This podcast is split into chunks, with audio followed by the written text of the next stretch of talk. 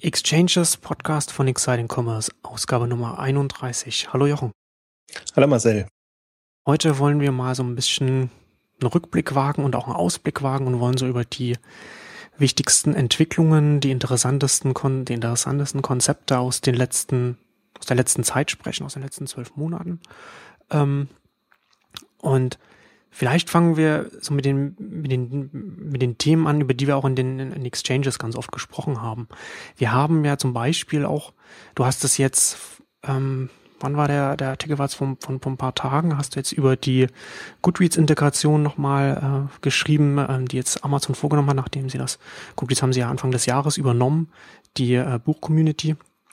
Und das ist ja auch so ein, geht ja auch so in so eine Entwicklung rein, über die wir auch ganz oft in den Exchanges gesprochen haben, dass aktuell auch ganz viel passiert auf, auf, ähm, auf einer Konzernebene, also bei, also bei Amazon, was Google macht, was, was Facebook macht, auch was, auch was Apple zum Teil macht, wo wir ganz stark sehen, so, wo, wo so eine, wo so eine vertikale Integration bei den Inhalten stattfindet und da ähm, auch sehr viel Dynamik auch drin ist. Gerade auch wenn wir jetzt, nicht nur weil wir jetzt natürlich jetzt hier über, über, über den Onlinehandel sprechen, auch allgemein passiert bei, gerade bei Amazon ist, ist jetzt dieses Jahr, äh, 2013 sehr, sehr viel, sehr viel passiert.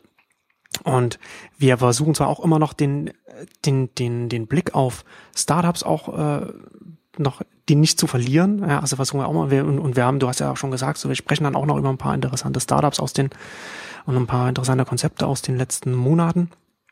Aber diese, diese Entwicklung, die auf einer, auf, auf einer ganz anderen Ebene spielt, als jetzt ein neues, ein junges Unternehmen mitspielen könnte, zumindest nicht am Anfang, ist ähm, durchaus auch so eine Entwicklung, die wird, die, die extrem wichtig ist und auch extrem spannend ist, die aber auch auch teilweise äh, in, in der öffentlich in der Öffentlichkeit auch sehr sehr kritisch ähm, beobachtet wird. Naja, ob sie, ob sie überhaupt beobachtet wird. Also ich finde, das ist eigentlich so jetzt, jetzt sind wir schon in einem sehr fortgeschrittenen Stadium zum Teil. Also wenn man sich Amazon genau. anguckt, aber im Prinzip auch, wenn sich eBay Gedanken macht oder, oder andere Gedanken machen, wie sie denn ähm, künftig strategisch weiterfahren wollen. Also das wird jetzt schon in einem sehr komplexen Rahmen, komplexen Raum, machen sich da alle Gedanken und die einen haben eben die Fantasie, dass sie das weiter oder grundsätzlicher denken und die anderen und die Branche ist ja immer noch eher so, ähm, wir, wir brauchen schnelle Lösungen, damit wir auch dabei sind. Und das ist eigentlich immer so, dass, glaube ich, die, die Schere ist dieses Jahr noch weiter auseinandergegangen zwischen dem, den beiden Entwicklungen.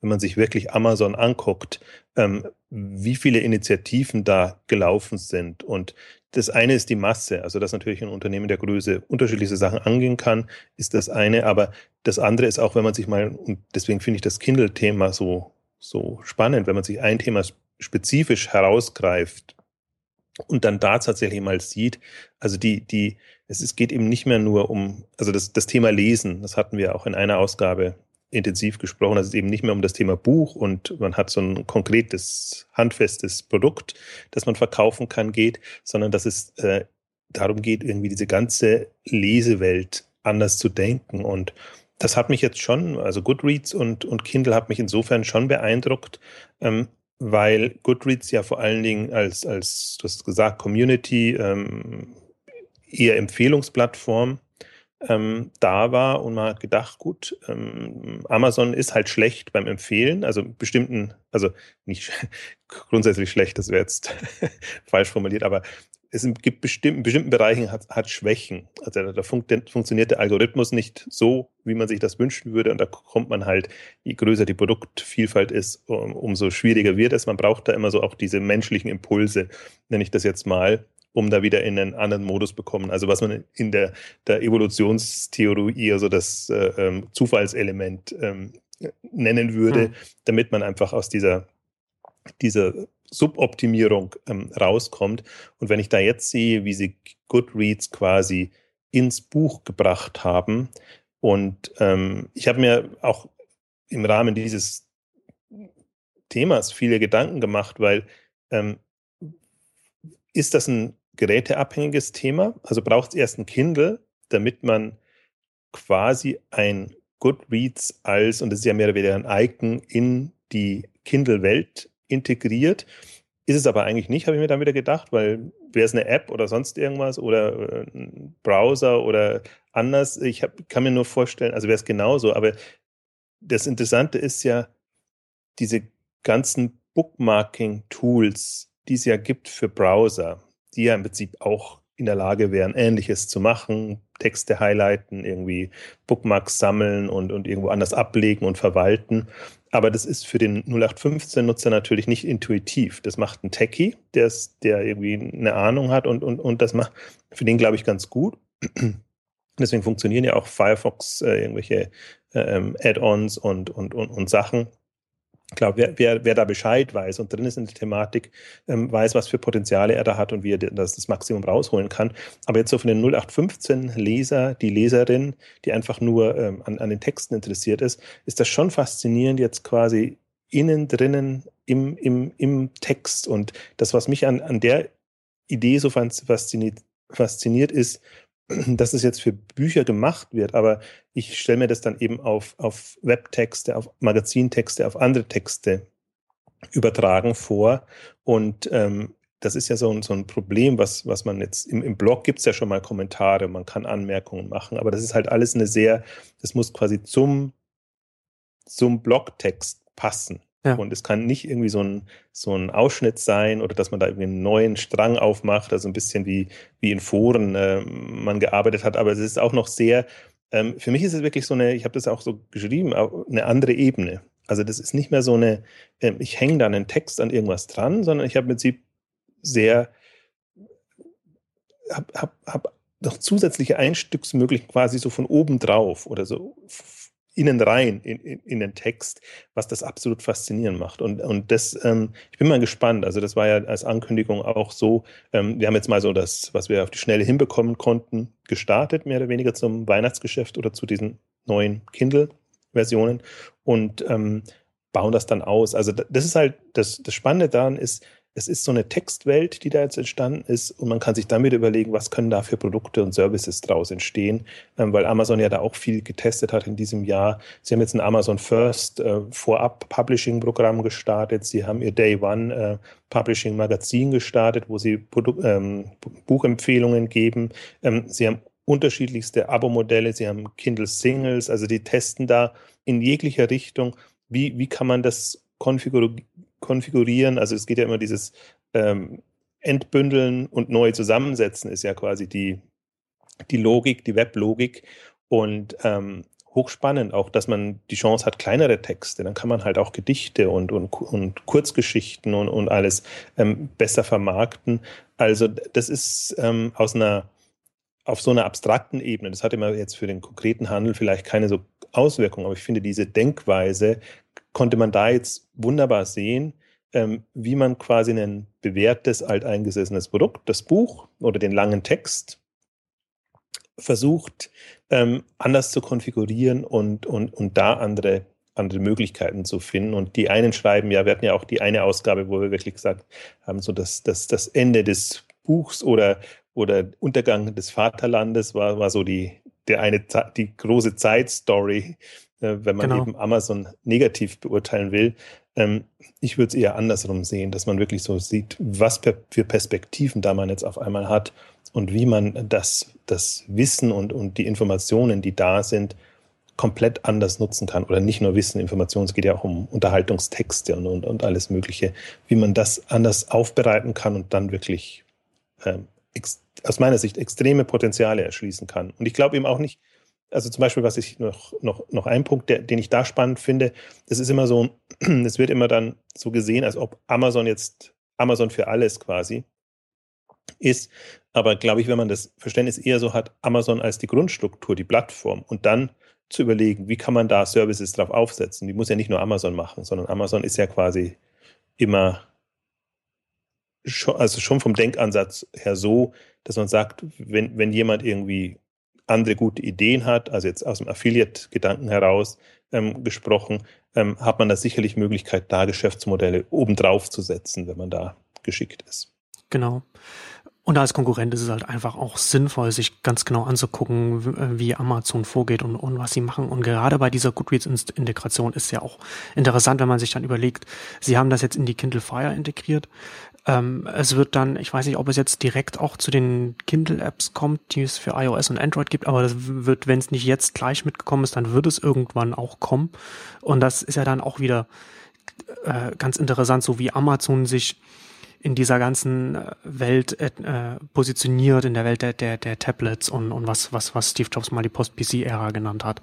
Sie haben ihre, sie haben ihre eigenen Geräte, zumindest ihre eigenen Tablets, aber sie haben auch, damit man nicht irgendwie darauf angewiesen ist, seine, seine Kindles auf dem auf dem eigenen Kindle Fire zu lesen oder, oder gar auf dem Kindle E-Reader, haben sie eben auch die Apps in, äh, bei, auf iOS und, und Android, so dass man da was, was die populärsten äh, Plattformen in dem Bereich sind, womit man als, als Nutzer dann relativ unabhängig von der Plattform ist, zumindest so, so weit, wie, wie das möglich ist. Und das ist natürlich dann auch nochmal, ähm, glaube ich, nochmal ganz interessant, sich das, sich das anzuschauen, was ähm, Amazon da macht. Ne? Und, dass, und dass sie dann auch, aber beziehungsweise auch, dass sie dann sagen, okay, wir, wir beschränken uns nicht auf die App, sondern wir sind eben dann zusätzlich noch so ambitioniert, dass wir auch ins Hardware-Geschäft gehen. Und das ist natürlich dann auch ein bisschen gerade am Anfang äh, sehr schwierig gewesen. Also, also die ersten, die erste, das erste Kindle Fire war, war von der Hardware jetzt nicht so gut. Da hat man keine guten Reviews gesehen, aber sie sind halt dann auch wieder, da merkt man auch, ähm, auch dass, dass das ein Unternehmen ist, das sehr langfristig denkt und das auch ein, ein Gründer und ein CEO hat, der sehr langfristig denkt und dann auch sehr langfristig an die ganzen Sachen rangeht. Das merkt man jetzt auch ganz oft. Also sie haben ja zum Beispiel ähm, IMDb diese, diese äh, Filmdatenbank, glaube ich, 98 oder so übernommen, war das 98 oder 99. Ähm, und jetzt dieses Jahr ist es, ist, ist das dann äh, in das Kindle Fire OS integriert worden mit dem Instant Video, also dem, dem Streaming-Dienst und dann ist das auch verknüpft worden, was ja dann auch nochmal, wo man auch nochmal sieht, so jetzt wird das, wird das genutzt, was vor äh, 14, 15 Jahren äh, übernommen wurde. Und hier sieht man, glaube ich, auch ganz, ganz äh, deutlich, hatte das auf Neunetz ähm, geschrieben, als Sascha Lobo und Christoph Kabbes mit, mit, mit SoBooks gestartet sind, so eine, auch so eine Social Reading Plattform, einer deutschen, hatte ich das auch beschrieben, dass sie durchaus auch vor einer, vor einer Herausforderung stehen, weil sie auch mit, mit, mit Amazon und mit der Integration, die Amazon auch vorantreibt, auch konkurrieren, weil Amazon ist dann einfach, ist einfach ein großer Player und Amazon ist hier auch so weit, dass sie eben auch auf verschiedenen Ebenen so anfangen, also wie, wie, wie man es auch teilweise so von, von Apple kennt, so dieses, diese vertikale Integration so voranzutreiben. Ob das dann letzten Endes dann auch das beste Angebot ist für einen Kunden, das, das, das sei erstmal dahin, das dahingestellt. Aber Amazon operiert erstmal auf einem, mit, mit, mit einer großen Reichweite und kann, äh, und kann dienen und, und, und nutzt die, um dann auch dieses, diese, diese, diese Mega-Plattform auch so zum so ein bisschen zu etablieren. Ähm, und da hatte ich dann auch geschrieben, so dass dieses die, die Problematik, vor der dann auch so ein, so ein Startup zum Beispiel auch steht, ist, dass Amazon zum Beispiel auch in diesem Feld, das ist hier relativ speziell, aber ähm, trotzdem interessant, sind sie quasi der einzige oder, oder zumindest der, der, der führende, der Marktführer ähm, bei, dem, bei dem Angeboten, was äh, E-Reader angeht. Also was, was die Geräte angeht, auf denen man dann letzten Endes, auf denen die, zumindest die Vielleser dann lesen, weil das angenehm auch für die Augen ist. Unabhängig davon, dass das jetzt natürlich dann, dass E-Reader sich nicht in den Maßen verkaufen wie ähm, Tablets. Und wenn dann zum Beispiel Amazon äh, Goodreads auch da integriert, was auch nicht, also das können sie natürlich auch äh, relativ leicht machen. Man kann da ja jetzt schon Texte markieren und alles. Und wenn man dann dann da sagt, dann kann man dann, was man dann markiert hat, will man dann auch noch nach Goodreads dann vielleicht noch äh, weiter verteilen. Das ist ja nicht so, ähm, so aufwendig oder, oder so von der Darstellung her so aufwendig, dass das nicht mit E-Ink umsetzbar ist. Und das ist dann wiederum etwas, was dann nur Amazon machen kann, weil sie, weiß ich nicht, was, was sie für einen Marktanteil haben bei das weiß man ja sowieso nicht, weil sie ja keine Zahlen nennen, was das angeht, was übrigens auch eine ganz, ganz interessante Strategie ist, weil Amazon ja nur die E-Reader auf der eigenen Plattform verkauft und, und dann auch die Inhalte dann auch über Amazon laufen und, und es auch selbst produziert wird. Also es ist ja auch so ein, das Kindle, also der, der eigentliche E-Reader, nicht die Kindle Fire, sondern, Kindle Fire auch, so ein schwarzes Loch. So keiner kann von außen draufschauen und, und, und, und, und weiß, wie viel davon verkauft wird. Amazon sagt aber, ja, das ist jetzt wieder die, das Produkt, das wir am meisten verkauft haben oder irgend so etwas, wo man dann auch nicht weiß, okay, nach welcher, nach welcher Metrik wird das bestimmt und, und, und, und, und wie wichtig ist das vielleicht auch, weil es, wenn man Amazon aufruft, äh, ein Drittel der, der, der, der Seite einfach für, für den Kindle Fire oder den neuen Kindle einfach reserviert ist. Das heißt, spielt natürlich auch eine das, Rolle. Da merkt man schon auch, wie, wie entscheidend das also die Hardware, die, die, die Tablets und alle Produkte äh, auch in der Strategie zu, zu sein scheinen, weil, weil sonst würden sie nicht so intensiv ähm, das, das pushen. Und ich bin ja nach wie vor sehr, sehr gespannt, wie das ganze ähm, Hardware-Thema läuft. Also für mich ist der Amazon-Case eigentlich so ein, so ein Beispiel dafür, dass sobald man sich mit Hardware als E-Commerce-Unternehmen oder generell als Player in dem Markt befasst, dass man sicherlich auf andere Ideen kommt und andere Lösungen entwickelt, um ein Thema anzugehen. Deswegen bin ich ja nach wie vor so ein Freund davon, ähm, was würde passieren, wenn wir wirklich ähm, Shopping äh, Geräte hätten in, in der Form, würden wir dann auf andere Ideen, Lösungen kommen, um, um den Onlinehandel vor, vor, voranzubringen? Oder würde es dann letztendlich doch wieder in irgendeine App-Form oder, oder eine Browserlösung äh, münden können? Das ist für mich so ein, so ein Strang, der, der eigentlich noch nicht, nicht getestet ist. Also, weil ich, also beim Kindle, finde ich, sieht man jetzt genau ähm, quasi E-Books so wie man sich das ganz regulär vorstellt, wie man E-Books ähm, verkauft oder, oder das Thema angeht und E-Books in dem Kindle-Kontext, also wo man dann quasi wirklich in einer, ich nenne es jetzt immer gerne auch Welt, Kindle-Welt, äh, eintaucht, weil ich finde, das hat sowas. Also das, das wird jetzt quasi, das, das Interessante dabei ist, sie, sie bilden jetzt quasi das, das Internet innerhalb der Kindle-Welt nach, in, indem sie ähm, Verlinkungen und, und, und, und soziale Elemente und alles mit einbauen. Also ob das so zielführend ist, weiß ich noch gar nicht. Aber die, die, ähm, was, wie sie es denken und wie sie es angehen, also als, als du jetzt auch nochmal den, den Medienbereich angesprochen hast, auch ihr X-Ray, ähm, wo sie, wo sie wirklich zu quasi Filmen und, und, und äh, also nicht Text äh, ähm, ähm, Inhalten oder, oder ähm, versuchen, Informationen einzuspielen und das quasi ähm, zu verknüpfen, verschlagworten oder wie auch immer, aber also hochwertig zu, zu verschlagworten, sodass man sehr ähm, schnell eintauchen kann in diese ganzen Themen. Also sofort die, die, Schauspieler findet, die weiteren Filme und also gehen natürlich alles in Richtung bessere Empfehlungen. Und das sind dann ja wieder so diese Einfallstüren dann in, in das, in das ganze Amazon-Universum, wo, wo dann, dann dann man dann Amazon dann den Kunden oder den Nutzern dann wieder etwas verkaufen kann. Das sind sozusagen wie quasi so ganz viele Türen in, in wieder in den Laden von Amazon rein. Der, der Analyst Horace Statue hat das ja mal ähm, so gesagt, dass Warum baut Amazon Tablets? Weil es sehr viel günstiger ist, als weltweit Filialen aufzubauen. Also man muss das halt sowieso als, als, als, als den Ersatz für eine, für, für eine Filialstrategie kann man das einfach sehen. Und wenn man das so sieht, ähm, dann bekommt man sofort einen ganz anderen Blick auf, auf die Strategie, die Amazon da vielleicht damit verfolgt.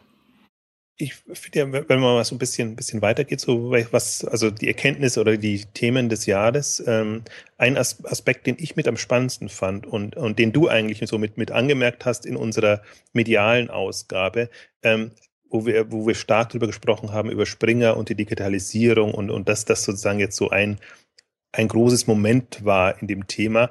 Und da hast, hast du gesagt, und das war mir vorher nicht so klar, ähm, dass es eigentlich, oder für mich war die Erkenntnis dann, dass es nicht die Digitalisierung ist, sondern die geänderte Wettbewerbssituation. Sie stehen jetzt alle in einem direkten Wettbewerb und waren vorher in geschützten Märkten aktiv.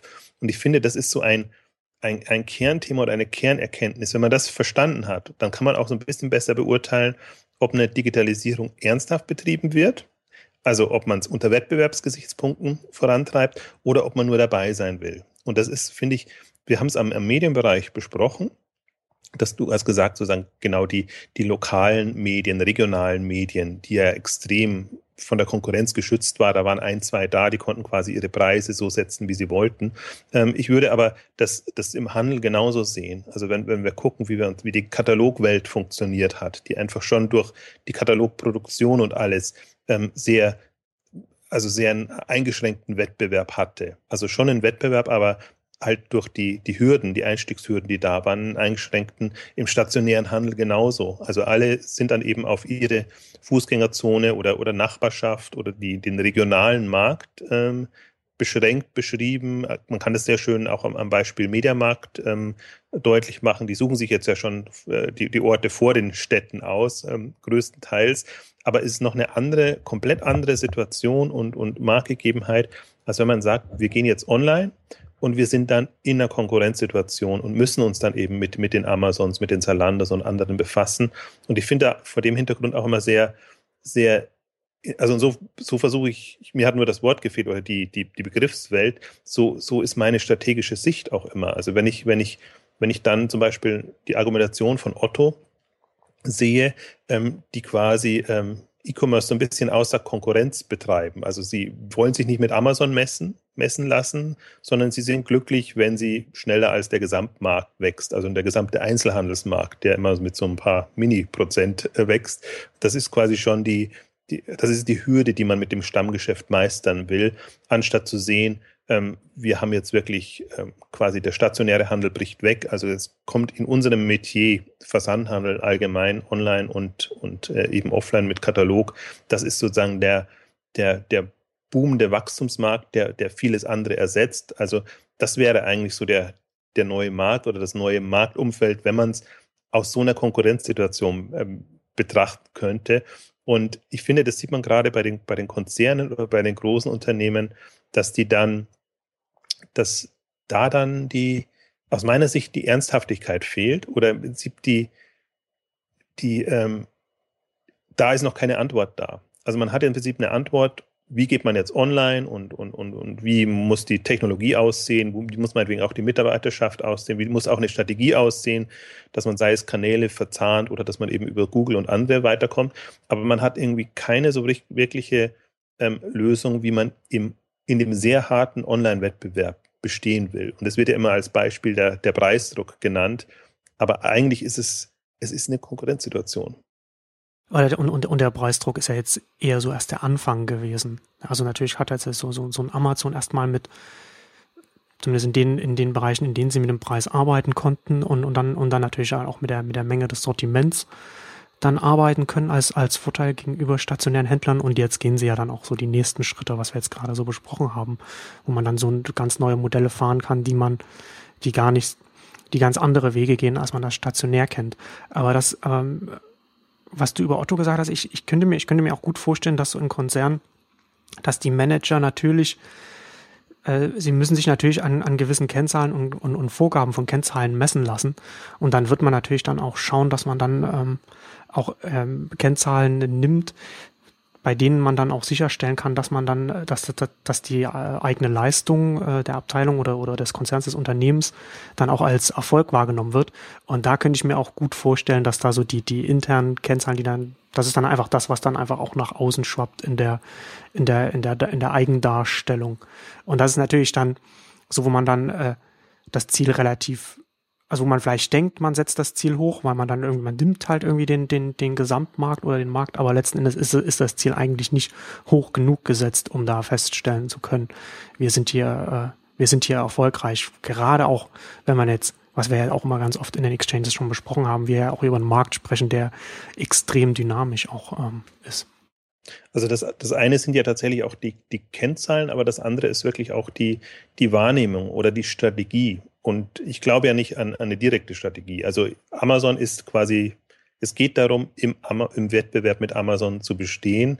Aber du hast natürlich keine Chance, wenn du eins zu eins gegen Amazon antrittst.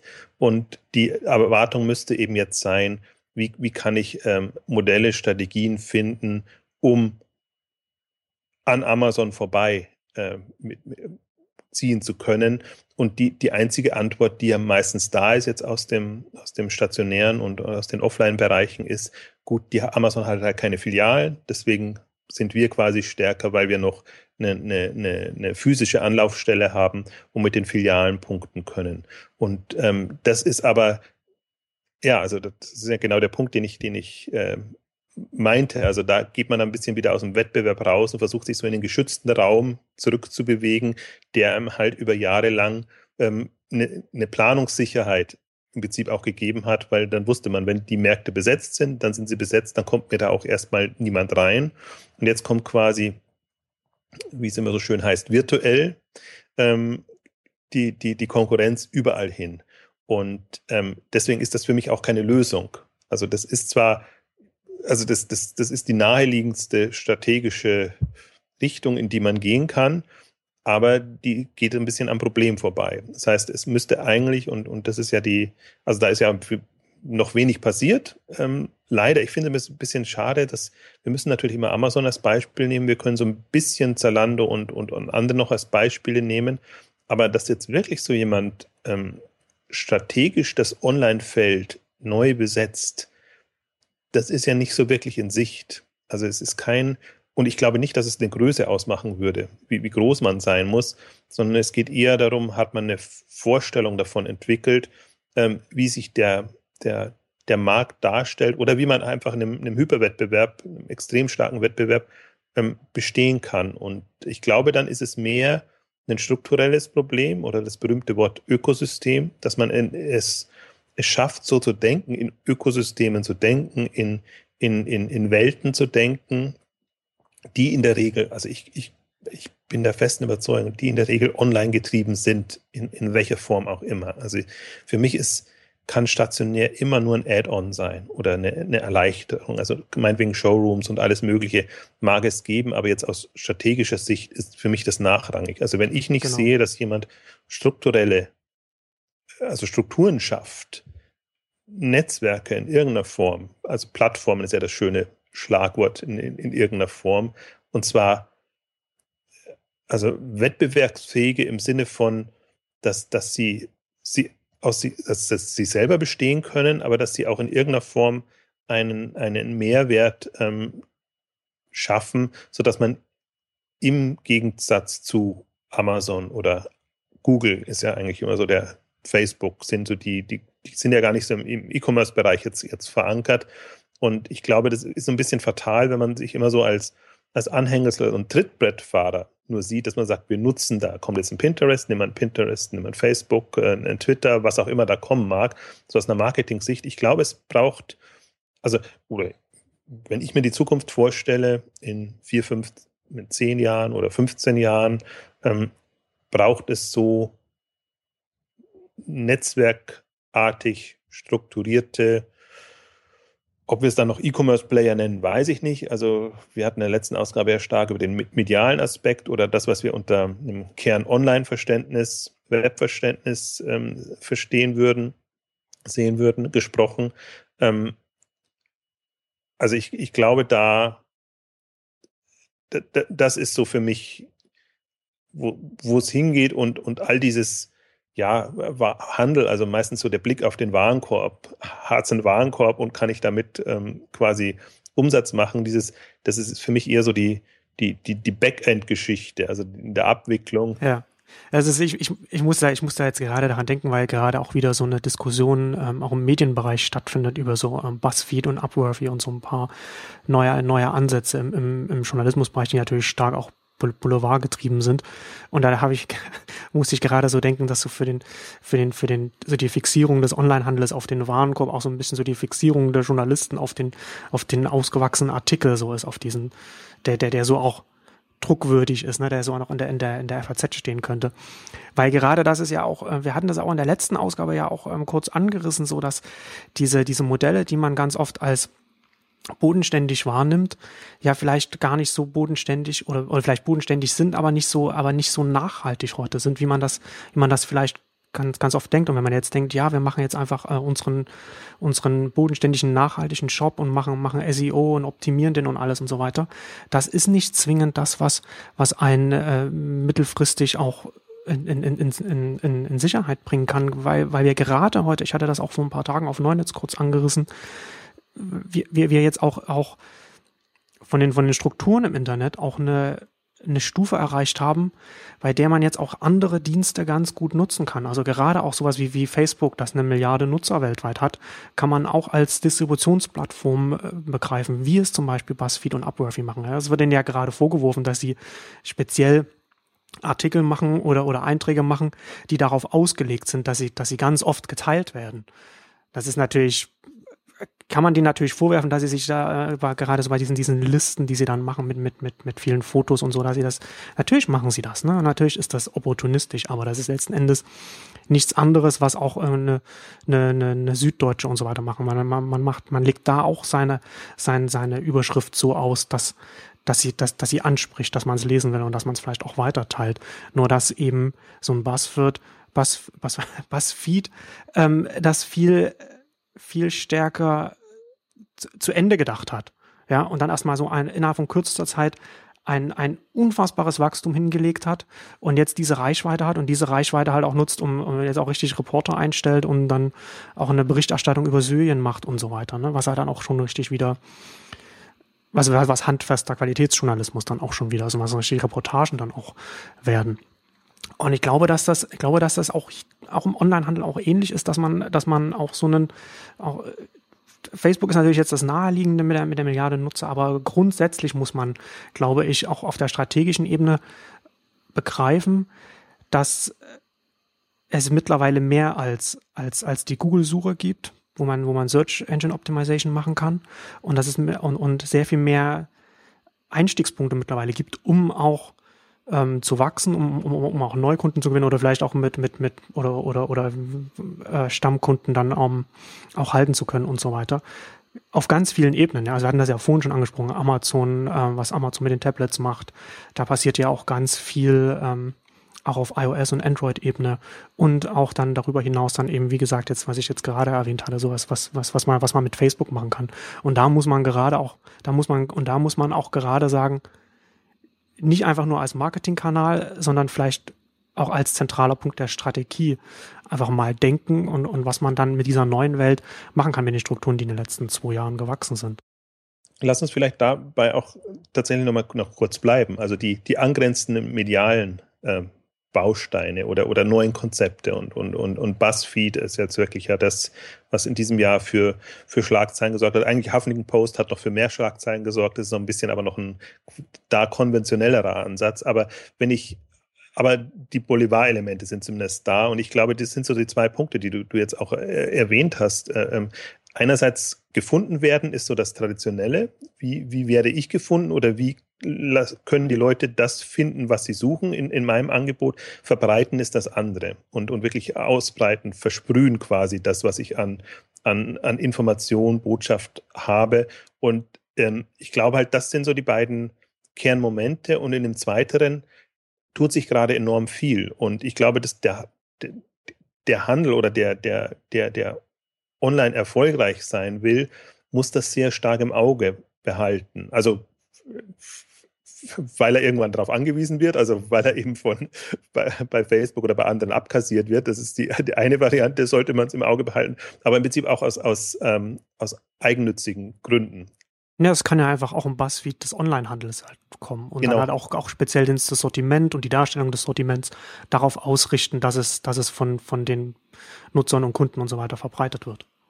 Genau, also das, das, also das ist, auf den Punkt wollte ich jetzt eigentlich auch heraus. Also das, das ist so, wer, wer wirklich online tickt und, und online lebt, der, der müsste so sein, sein Angebot strukturieren. Und da heißt das dann eben auch, also was man eben lernen kann, so, so schrecklich es zum Teil ist, was da auf, auf BuzzFeed und bei anderen dann da ist, an banalen und, und, und Boulevardgeschichten.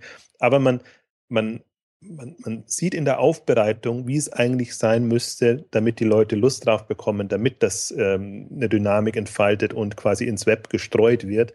Und wenn ich mir dann die, die langweiligen Produkttexte, Aufmachungen und alles ansehe, also da ist nichts Unterhaltsames drin. Also was, also da wird ja unterhaltsam immer schon, äh, da ist mal ein Video da oder da ist irgendwie so ein bisschen peppigeres Bild da, ähm, wird schon als unterhaltsam gesehen, aber nicht in dem, in dem Web-Entertainment Geschichten, dass man wirklich sagt, da, da braucht man irgendeinen Moment, was, was Anklang findet, was die Leute verbreiten und, und da, wenn da mal ein frecherer Anbieter käme oder jemand, der das drauf hat, oder meinetwegen ist es auch ein Mittler, dann ist er eben wieder so, wieder, dann trennt sich das eben wieder ein bisschen auf, wenn die Händler eben sehr seriös bleiben wollen und, und eher so auf die, die, das, das qualitative Moment quasi in der Abwicklung ähm, schauen. Aber ich, daran glaube ich eben nicht. Also das ist ja genau das, was der, der da, da ist Handel obsolet, weil dann sind es Mittler, die das besser machen oder das sind die Marken, die das selber äh, angehen. Also deswegen gerade für den, für den Handel, Zwischenhandel ist das ein, finde ich, ein extrem wichtiger Bereich und ähm, man darf es immer nicht eins zu eins kopieren, aber ich glaube, das, was da an, an Strukturen und, und, und Themen jetzt gerade hochkommt. Und wir haben es ja eigentlich immer schon, wir haben es ja mit dem Aufkommen von Web 2.0 und, und dem Blog quasi. Jeder Händler muss einen Blog haben oder irgendwas machen. Und dann sieht man, wie, unterschiedlich Händler Blogs nutzen können. Die einen nehmen es quasi als PR-Ablage, um die PR-Meldungen da reinzugeben, die anderen zur Suchmaschinenoptimierung, um die langweiligsten Texte da ähm, reinzubekommen, um überhaupt eine Chance hinzubekommen. Oder das neueste Buzzword natürlich Content Marketing, dass man irgendwie versucht, äh, mehr oder weniger banale Geschichten da aufzubauen, aber wenig noch in Richtung ähm, sehr dynamisch, ähm, meinetwegen auch interaktiv, wie auch immer, quasi für sich trommeln. Das geht ja also, wenn man Buzzfeed anguckt, anguckt, das sieht man ja, das sind ja eigentlich, das ist jetzt nicht Journalismus im Nachrichten, Nachrichtensinne,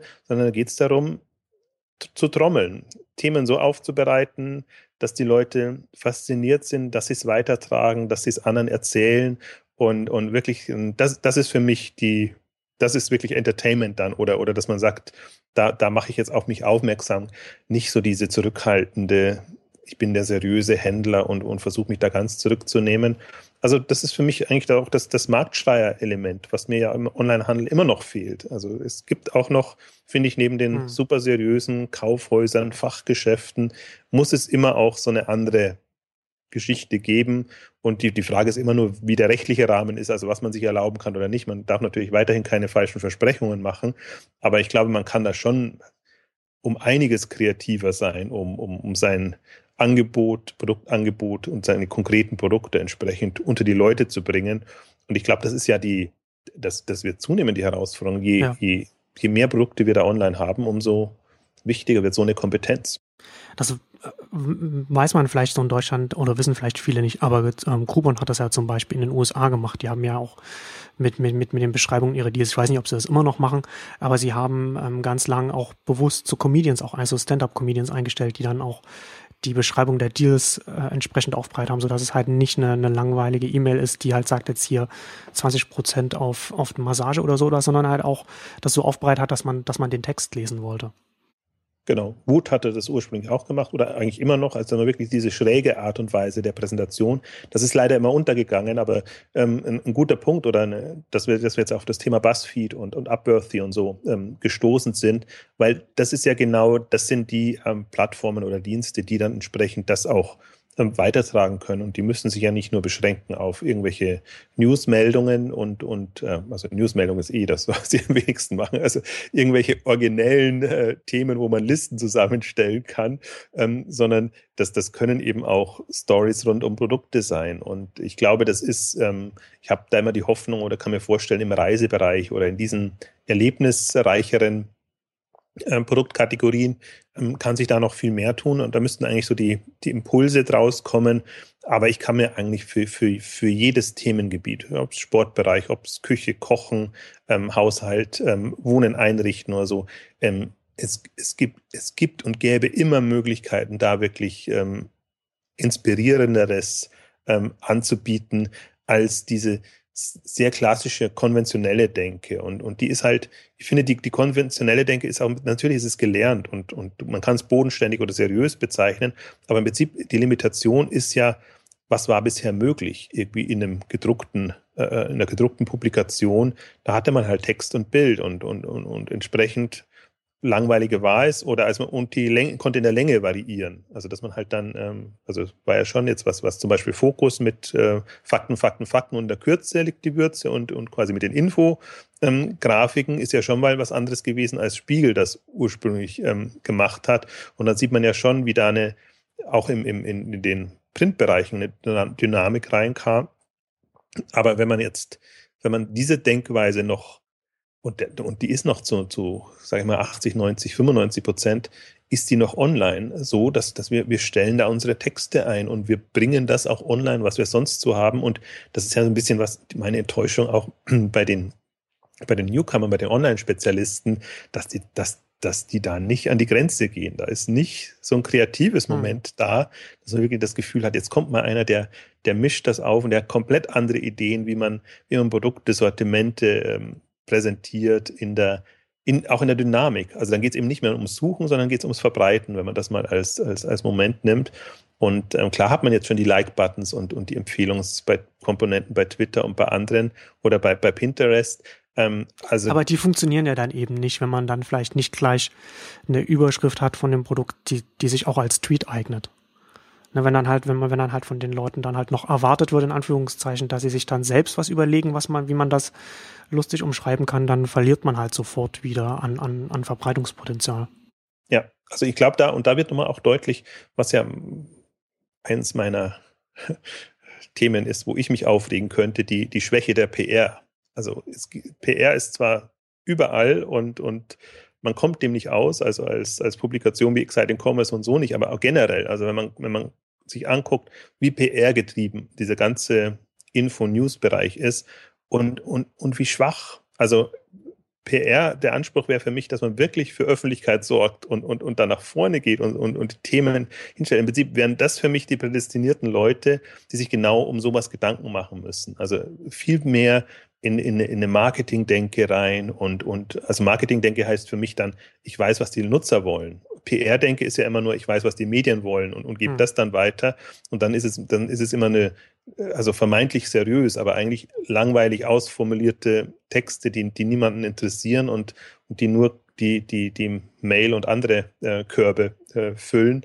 Ähm, also das ist im Prinzip für mich so eine Enttäuschung, weil das, das wären eigentlich die, die Leute, und das ist eine Riesenbranche, enorm viele, die, die, also gerade auch wenn man es im Journalismus versus PR sieht, wie viele Journalisten gibt es, wie viele PR-Leute gibt es mittlerweile, auch, auch online, ähm, dass da kein kreatives Moment reinkommt und man muss es dann halt nicht mehr PR-Meldung nennen, sondern dann, dann, also es gab ja mal so ein Social Media Release oder irgendwie, wie sie das dann genannt haben, aber das ist eher so die, das war dann eher so eine, ähm, hat man bewusst versucht, jetzt sich an die Leute zu wenden und irgendwie vielleicht so ein bisschen lockerer zu schreiben. Aber es war nicht dieses kreative Moment. Ne? Eigentlich braucht ja. es so eine, ähm, ich mache jetzt, also die Bass, Bass äh, viel Listen sind vielleicht so, eine, so ein Orientierungspunkt. Ich überlege mir so ein ganz anderes Format und, und mache das dann. Und warum soll ein, ein, ein, ein Händler, ein Shop, Shopping-Angebot nicht ähm, regelmäßig mit solchen Geschichten rauskommen? Unsere schrägsten Produkte in der Richtung, in der anderen Richtung und nicht nur immer die Neuheiten oder die Preisbestseller oder sonst irgendwas. Es geht ja darum, um auf, sich aufmerksam zu machen. Es geht nicht darum, ähm, jetzt ähm, seriös zu verkünden, was habe ich Neues, was will ich alles, sondern es geht darum, im Gespräch zu bleiben.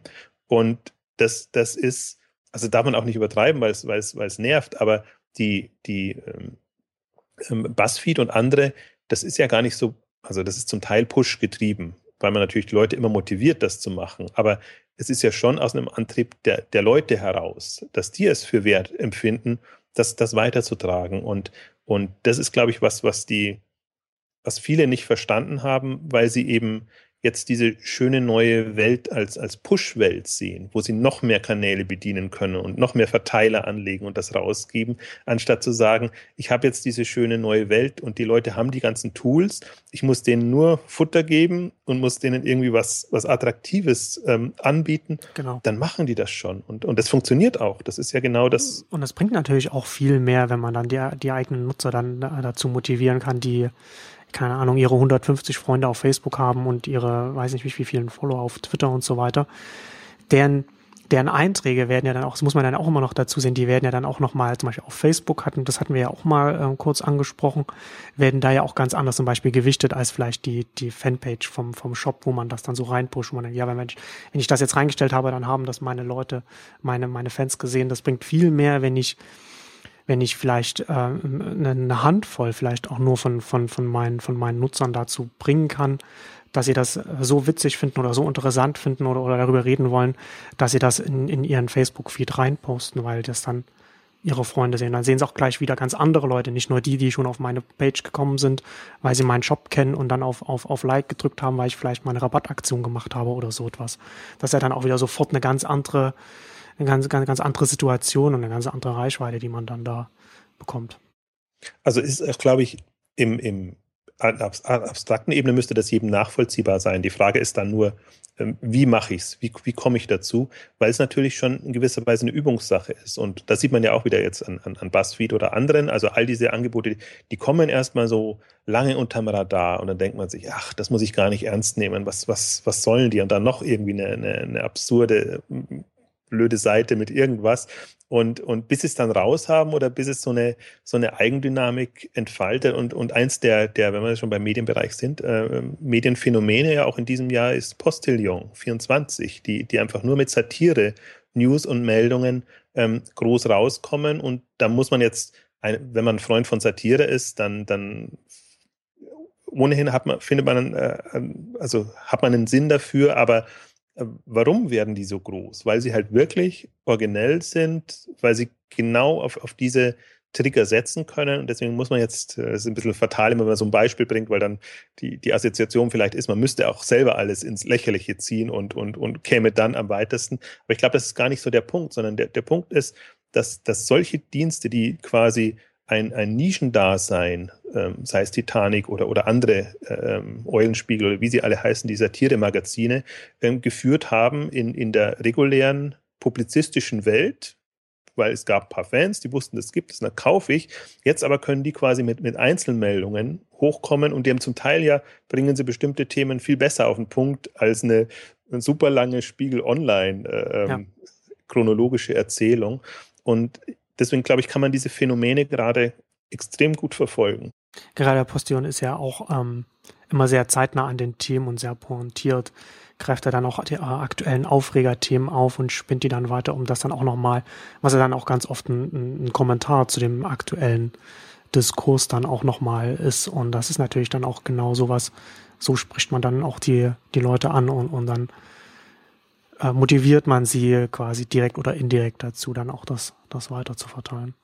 Also ich glaube, ich glaube fast äh, ähm, viral oder äh, Viralität ist inzwischen fast so ein Unwort, ähm, dass, dass, dass man, aber ich bin ja nach wie vor ein, ein Freund von äh, es geht einem eigentlich um, um Viral-Marketing und diese ja, ganzen. Ich musste gerade an die E-Mails denken, die man dann immer manchmal so bekommt. Ja, wir haben hier ein virales Video, wollen Sie das nicht verteilen? das, so, das, so, so, so versteht, genau, so versteht man dann so Viral-Marketing ganz oft in den, in den, in den Abteilungen.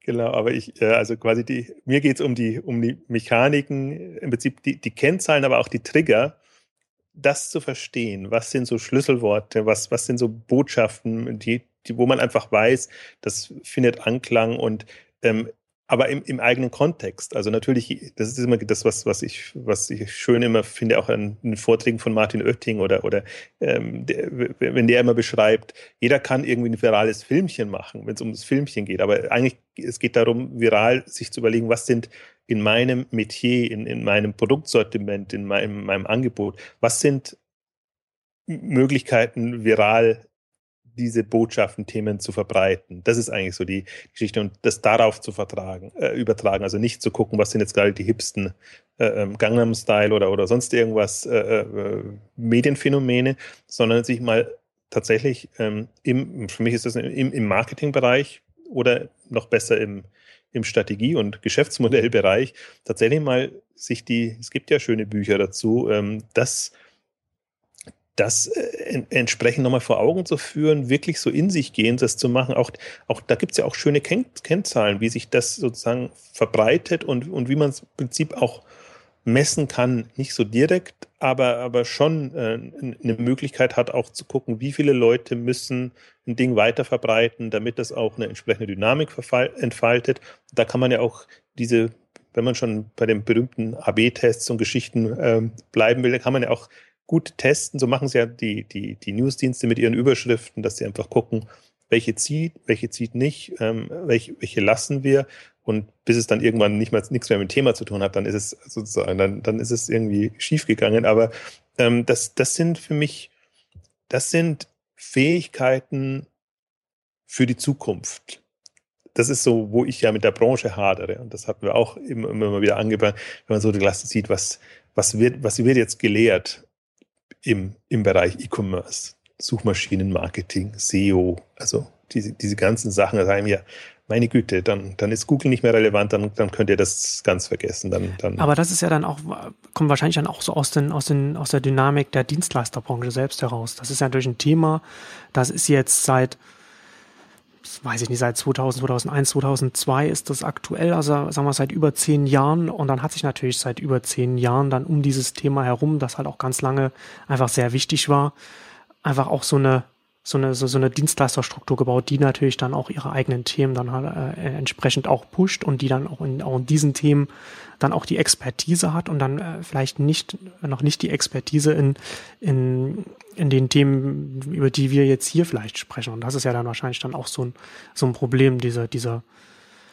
Ja, ich bin ja da so ein bisschen, ich bin da so ein bisschen, also das klingt nach Verschwörungstheorie dann immer, wenn ich das so erzähle, aber ich, ich, ich sehe das so ein bisschen anders. Ich glaube, dass, dass ähm, jemand wie Google so eine extreme Macht hat und, und, und so die, die, ähm, die, die Themen setzen kann in einer Branche, dass andere Themen gar keine Chance haben, hochzukommen. Also das wird man Google nicht so nachweisen können oder das ist jetzt natürlich erstmal eine Unterstellung, aber warum hat dieses, dieses SEO-Thema und diese ganzen Themen, warum hat das so einen, einen Stellenwert bekommen und warum kommen an, bekommen andere Themen das nicht? Also das, das Interessante ist ja, dass man immer alles auf, es gibt halt kein, kein Unternehmen, was quasi virale Möglichkeiten bietet oder an dem man es festmachen kann oder eine Plattform, für die man das machen kann. Ich glaube, dann täte, täte sich das leichter auch in, in der Branche durchzusickern oder im Prinzip eine, eine Parallelbranche aufzubauen.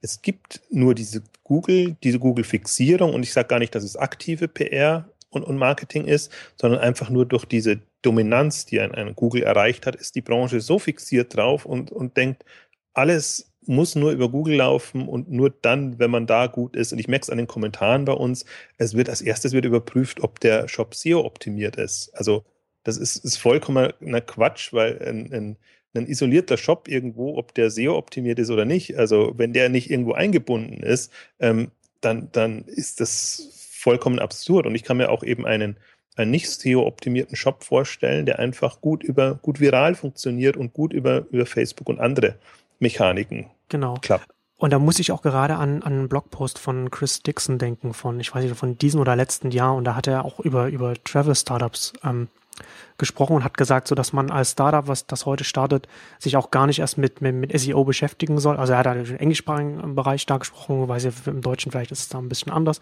Aber da ist es so, dass natürlich so ein in dem gleichen Bereich ein, ein, ein Shop oder, oder, oder ein Startup, ein Dienstleistungsstartup das dann jetzt vielleicht, äh, oder Unternehmen, das dann äh, schon seit zehn Jahren aktiv ist, das hat sich halt so tief halt auch schon in die Keywords eingegraben und hat sich so selbst optimiert, dass man da als Neuling ganz schwer irgend, irgendwie reinkommt, um sich dann in den Suchmaschinen zu äh, Suchergebnissen zu positionieren und es dann einfach viel sinnvoller ist für so ein Startup dann einfach direkt über was wir jetzt gerade gesprochen haben, über, über die sozialen Kanäle zu gehen, über so Virales und so etwas und da Reichweite aufzubauen, weil man über, über SEO als, als äh, Einsteiger in ganz vielen Bereichen, er da auf den Travel-Bereich bezogen, in ganz vielen Bereichen da einfach überhaupt keine Chance hat reinzukommen. Oder, oder zumindest nur reinzukommen mit, mit sehr viel Aufwand und, und sehr viel Einsatz von Mitteln.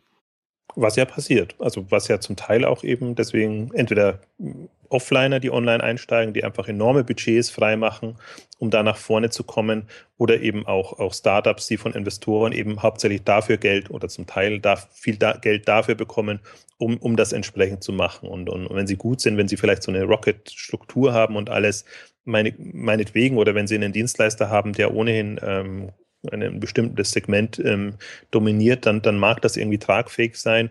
Ich vertrete auch die andere Philosophie, weil, weil das ist ja das Schöne an Online und äh, bei der Hypothese bleibe ich. Jeder hat dieselben Chancen. Und das ist, selbst wenn du ein kleiner bist und eine coole Idee hast und, und es verstehst, deine Punkte rauszuarbeiten, ähm, es gehört halt Geschick dazu. Aber das ist für mich so, ich überlege ja auch viel im, im, Rahmen von, von K5, K5 Liga und allem drum und dran, was, was sind die Kompetenzen, die wir brauchen? Und bin immer ganz äh, äh, konsterniert, wenn ich sehe, was, was, was wird eben momentan gelehrt und was wird so ähm, quasi als das Non-Plus-Ultra verkauft ähm, auf den diversen Messen, Veranstaltungen und, und, fra und frage mich dann, was sind für mich die Zukunftsdisziplinen, wo man wirklich gut sein muss, was man drauf haben muss.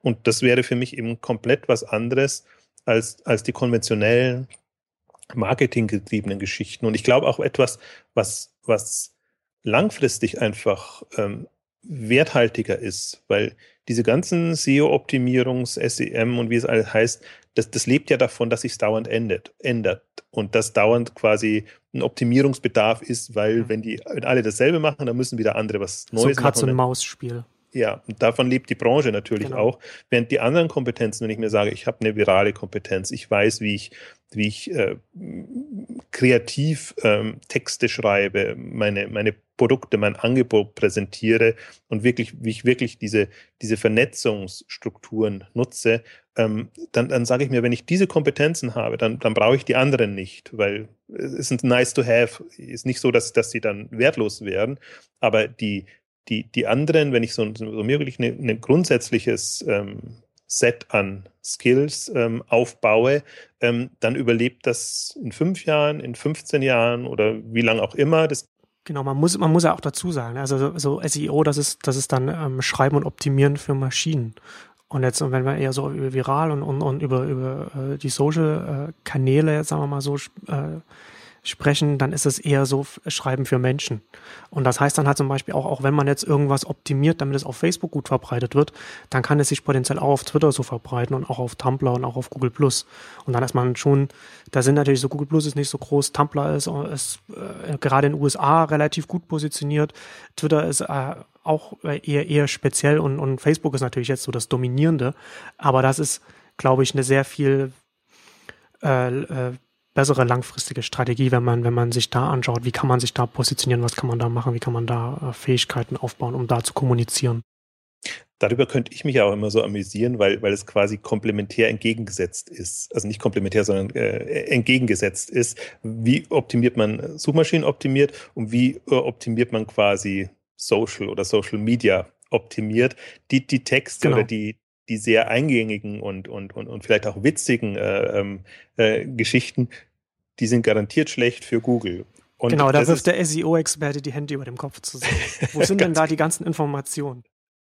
Wo ist das generische Wort, wo ist mein, wo sind meine Keywords Words abgedeckt und alles, also wo man wirklich von der von der Originalität ähm, lebt. Und, und das finde ich also mich, ich amüsiere mich dann immer über, weil das ist quasi die Rache des, des Social Web an, an dem SEO-Thema. Äh, und ich glaube aber daran, ähm, das ist jetzt so eine Phase oder, oder, also ich persönlich glaube ja, dass das Social gegen SEO gewinnt. Also da, da, da das ist, äh, äh, also sieht man allein schon an, an den, an der Masse Information, wenn einfach viele Informationen teilen, dann ist das mehr als, als in Google quasi klassisch webseitenmäßig erfassen kann.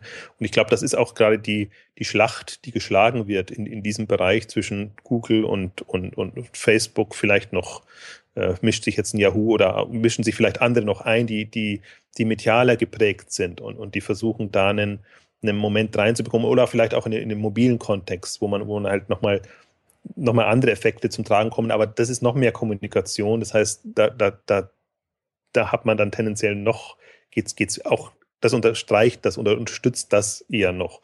Und äh, man sieht ja aber auch die, die Ambitionen von, von Google, wie sie versuchen, da rauszukommen mit ihrem Google Plus und, und, und, und anderen Aktivitäten.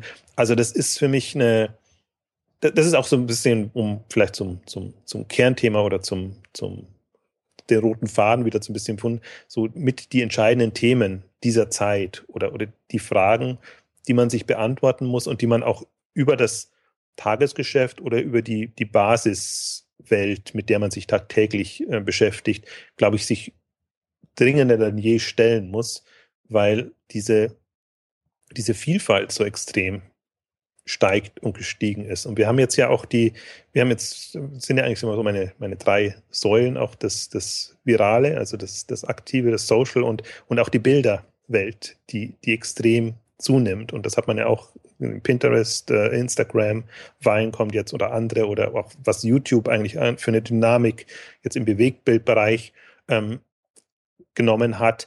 Und das ist ja nochmal eine, eine, eine andere Welt, aber im Prinzip eine, die entweder kombiniert oder eigentlich ein ganz eigenes Metier, wie man da vorankommt, was für mich aus meiner Sicht noch gar nicht so auftaucht. Also bestimmt im Modebereich und so, die, die sind schon alle stark Richtung Instagram und, und diese Instagram-Welten und vielleicht auch Pinterest unterwegs. Aber für mich ist es so branchenseitig, finde ich noch gar nicht so, dass es jetzt schon zig Kurse, Webinare und alles gibt. Äh, das hat irgendwie, da, da ist Facebook noch, noch das Thema und ähm, ist immer ganz interessant zu sehen, wie die, wie die ähm,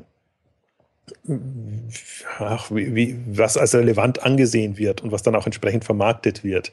Das hat immer ein wenig mit der Realität oder Zukunftsfähigkeit zu tun. Und ähm, das ist halt, das glaube ich auch so mein, also ich, ich finde, wir sind noch nicht durch. Ich glaube, inzwischen kann man zumindest klar machen, dass es wohl mehr gibt, dass das Spektrum sehr viel breiter ist, dass man sich mit mehr Themen befassen kann oder dass man andere Strategien, Kommunikationsstrategien, Marketingstrategien fahren kann. Aber das ist noch nicht so, dass das Angebot gibt oder das ist ja, leider ist ja die, der Herdentrieb sehr groß. Das heißt, nur wenn der eine das macht, dann macht es auch der andere. Und wenn es viele genug machen, dann machen es alle. Ähm, aber das ist ja nicht, das ist ja nicht Strategie, sondern das ist Herdentrieb. Genau. Also genau, auch, auch, auch das ganze, der ganze Seminarbereich ist natürlich der, das, das kann natürlich immer eher langsamer, das kann nur langsamer anrollen, als diese ganze Dynamik stattfindet. Und wenn man dann halt seine Leute dann zu den Seminaren schicken kann, dann schicken auch alle anderen dann ihre Seminare. Also das ist jetzt aktuell zum Beispiel Facebook und vielleicht auch noch im, im kleineren Bereich noch, noch Twitter. Und vielleicht ist es dann auch, äh, das ist natürlich jetzt, wenn man das natürlich jetzt sagt, so dann werden vielleicht viele mit dem Kopf schütteln, aber vielleicht ist es, wäre es auch sinnvoll als Online-Händler, wenn man sich überlegt, okay, kann man vielleicht nicht irgend so eine so ein, äh, eine kleine Abteilung oder, oder eine Einzelperson sagen, man nimmt jetzt hier, das ist so mein, mein, mein Lab, mein Laboratory oder so etwas von Leuten, die sich einfach auch anschauen, was passiert, sich einfach auch, auch und, und, und, und dann halt auch Strategien vielleicht ausarbeiten oder, oder Experimente einfach fahren, einfach ein bisschen ausprobieren, ein bisschen gucken, was man, was man machen kann, um dann vielleicht auch in-house einfach Kompetenzen aufbauen, aufzubauen, die über, über das, über, auch über das Aktuelle, über das Jetzt einfach auch hinausgehen, um dann halt vielleicht auch, so dass man vielleicht, dass auch Händler ähm, so Strukturen aufbauen können, die die Organisation und das Unternehmen in eine Lage zu versetzen, anpassungsfähig zu sein oder vielleicht schneller agieren zu können, so strategisch und dann zu sagen, okay, hier passiert was, das könnte für uns interessant sein, da gucken wir mal und, und, und, und wenn wir, wenn wir die entsprechenden Signale aus dem Markt oder von den Nutzern zurückbekommen, dann machen wir dann da mehr. Also ich, ich glaube, das gibt schon, also in, in, in jedem Unternehmen, entweder offiziell oder inoffiziell, dass immer so ein paar gibt, die so die Vorhut sind und die sich mit so ähm, innovativeren, abseitigeren Themen ähm, befassen. Die Frage wäre für mich eher, wie bekommt man es dann rein? Oder ich glaube nicht, dass es so als Einzelkämpfer funktioniert, sondern was, was mir ja fehlt, ähm, auch so ein, so ein K5-Thema, was, was, was eigentlich was, was nach vorne kommen müsste, dieser Erfahrungsaustausch und, und gemeinsam sich auszutauschen und, und vielleicht auch gemeinsam Dinge zu testen und, und da schneller voranzukommen. Also gar nicht im, im Sinne von schon, dass man sich da ein Wissen anzueignen, sondern ich glaube, die, die, die Zyklen müssen kürzer sein. Man muss die Chance haben, Erfahrungen zu sammeln. Und wenn man sie nicht im eigenen Haus sammeln kann, dann macht das eben ja mal das eine Thema jemand anders, aber man teilt dann auch die Erfahrungen wieder, um, um sie übertragen zu können. Also ich glaube, das ist so ein bisschen die, die, das ist die, diese mangelnde Dynamik. Ähm, äh, also das ist ein Thema, was mich extrem beschäftigt und wo ich mich extrem befasse, weil weil diese Lerneffekte einfach schneller passieren müssen. Das hilft nichts, wenn man, wenn man da Monate, Jahre braucht, um sich mal ein Thema anzueignen oder für sein Thema das ent entsprechend ein Gefühl dafür zu bekommen, weil für mich da die strategischen Potenziale drin sind. Das heißt, je, je schneller man Erfahrung gesammelt hat, je besser man ein Gefühl dafür hat, umso schneller wird man eine Entscheidung treffen können, gehen wir da rein oder, oder drehen wir unser Geschäft in diese Richtung hin, weil im Prinzip sind alle entweder in der Google-Falle oder in der Preisfalle also 90 Prozent der Händler sind, sind da in irgendeiner Form drin und müssen sich überlegen, ähm, wie sie da rauskommen. Oder, oder, also die meisten machen es jetzt mit und versuchen quasi immer noch ähm, weiter zu optimieren und, und dahin zu kommen. Aber der, der, für mich die, die, die Ausweg oder eine Perspektive kann nur sein, wir testen so schnell wie möglich diese unglaubliche Vielfalt an, an, an, an Themen und Möglichkeiten, die es gibt und bilden uns dann eine Meinung, wie wir da die nächsten drei, vier, fünf Jahre und Prinzip ist es ja im, im, im zyklisch ähm, immer, immer, also in, in, sehr schneller Taktung ähm, vorankommen. Und da glaube ich, und das ist auch so ein, so ein Thema, was, was, was mich bewegt, wo man, glaube ich, auch dazu beitragen kann, da Strukturen zu schaffen, da den Austausch zu fördern. Und das ist alles, es muss alles nicht Kür sein. Das, darum geht es gar nicht, sondern das muss, es, es muss losgehen. Man muss äh, einen Einstieg finden und man muss einfach da im Prinzip ein bisschen, bisschen Zeit, Energie, Lust drauf verwenden. Und ich glaube, dann hat man auch eine, eine Chance und dann ist mir auch nicht bange. Aber man muss halt Und ich glaube, das hat nichts zu tun mit Startup oder nicht Startup, sondern das hat mit, mit Online zu tun und, und wie tickt Online. Und da muss nicht das ganze Geschäft so ticken, aber da muss im Prinzip eine, eine Abordnung da sein, ähm, die das mit verkörpert und die das auch im Prinzip ähm, nach innen rein bringt, damit man dieses Moment, ich meine, das kann dann auch in Wahnsinn treiben, wenn, wenn man dauernd irgendwie, läuft ja oftmals unter dem Thema Ablenkungen hat.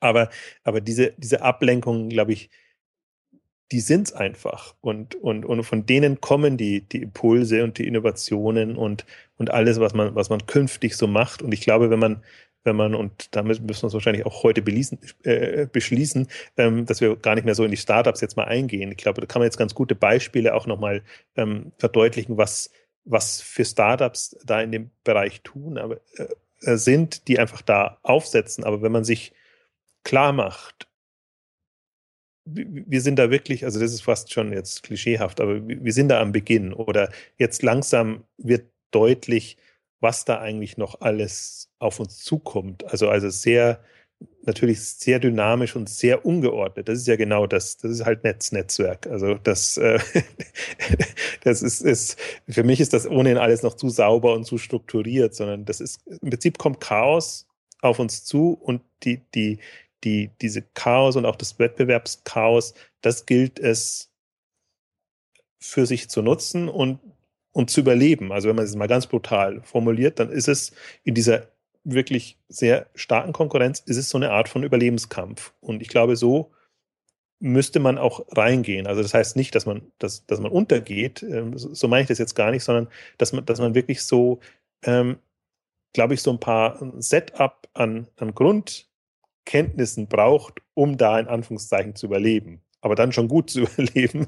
Das meine ich jetzt nicht mit, mit Kampf, meine ich jetzt nicht immer am, am Rande des Untergangs, sondern eher, man, man, man braucht, man muss das, was, was, was sich in einem Net Netzwerk als Mischung aus, aus Wettbewerb und also, also Konkurrenz und, und, und, und Kooperation darstellt, man muss solche Kompetenzen einfach ähm, sich, sich aufbauen und darf da auch nicht mehr so, viel Angst haben, wie zum Teil da ist. Also manche sind ja wirklich noch so, ich darf nichts nach außen geben, weil die Konkurrenz könnte das sehen und das könnte alles ganz, ganz böse ausgehen, sehen aber nicht, dass es andersrum eigentlich viel, viel schlimmer ist, dass sie, wenn sie diese Kompetenzen sich nicht aufbauen, eben genau dadurch äh, unter die Räder kommen, weil, weil eben andere dann einfach viel, viel bessere Möglichkeiten haben, sich da um einen rum zu vernetzen.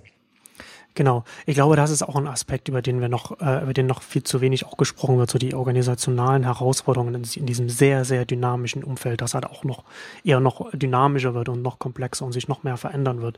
Wie, wie baut man, wie stellt man sich als Unternehmen auch intern auf? Wie, wie, wie setzt man die, wie baut man die Strukturen? Ähm, Horst Didio hatte das mal ganz gut ähm, in, auch in, in, dem Podcast The Critical Path, ähm, verlinken wir dann auch noch in den Shownotes, auch beschrieben äh, und hat sich, ähm, zum Beispiel, die, die stellt sich dann auch die Frage, so wie kann ein Unternehmen in der Größenordnung von Apple zum Beispiel so flexibel sein? Und das liegt unter anderem auch daran, dass Apple als, als Organisation funktional aufgestellt ist. Also als Hausaufgabe kann man ja mal auf Wikipedia mal nachlesen. Funktionale Organisation, divisionale Organisation. Problem von ganz vielen Konzernen, großen Unternehmen ist, dass sie divisional aufgestellt sind, was dazu führt, dass sich intern dann die, Unter äh, die Abteilungen dann bekämpfen. Also wenn sie auch noch schlimmer, wenn sie, wenn sie Profit Center sind, ne? wenn sie halt selbst beurteilt werden und nicht im, im Gesamtkontext. Und das führt dann dazu, dass man dann auch äh, äh vielleicht drastische Schritte nicht geht, die man eigentlich gehen muss. Und das ist auch, glaube ich, auch ein ganz ähm, wird zunehmend wichtig, auch für Startups, die jetzt anfangen und jetzt sozusagen ihre Strukturen aufbauen und als Unternehmen wachsen und wie sie, wie wollen sie, wie sie sich mal positionieren wollen. Ähm, und auch nochmal, äh, Horst auf Simco hatte das, hatte jetzt vor ein paar Tagen auch nochmal so ein, so ein Post, wo er die verschiedenen Adoptionsraten also äh, von, von Technologien aufgezeigt hat und hat gezeigt, dass Smartphones die am schnellsten äh, angenommene Technologie jemals ist. Also noch schneller als zum Beispiel Kühlschränke. Also von, von, von null auf, auf Sättigung in der, in, der, in der Bevölkerung. Und das, glaube ich, zeigt nochmal ganz deutlich die, die Dimension der Dynamik, der wir uns jetzt gegenüber sehen. Und da müssen wir es jetzt leider jetzt, jetzt hier jetzt ähm, belassen. Da kommen wir jetzt halt zum Ende unserer, ich würde mal sagen, unserer ersten Ausgabe, der wir jetzt mal so einen größeren Rückblick und Ausblick über die äh, wichtigen Entwicklungen und, und Themen äh, der aktuellen Zeit machen. Und dann werden wir demnächst dann über, über, über die Startups sprechen und ja, genau. Die Hausaufgaben sind verteilt, insofern können wir uns da beruhigt verabschieden. Nächste, nächste Woche äh, Kurzkontrolle. Gut, danke fürs Zuhören und bis, ja, bis nächste Woche. Tschüss. Tschüss.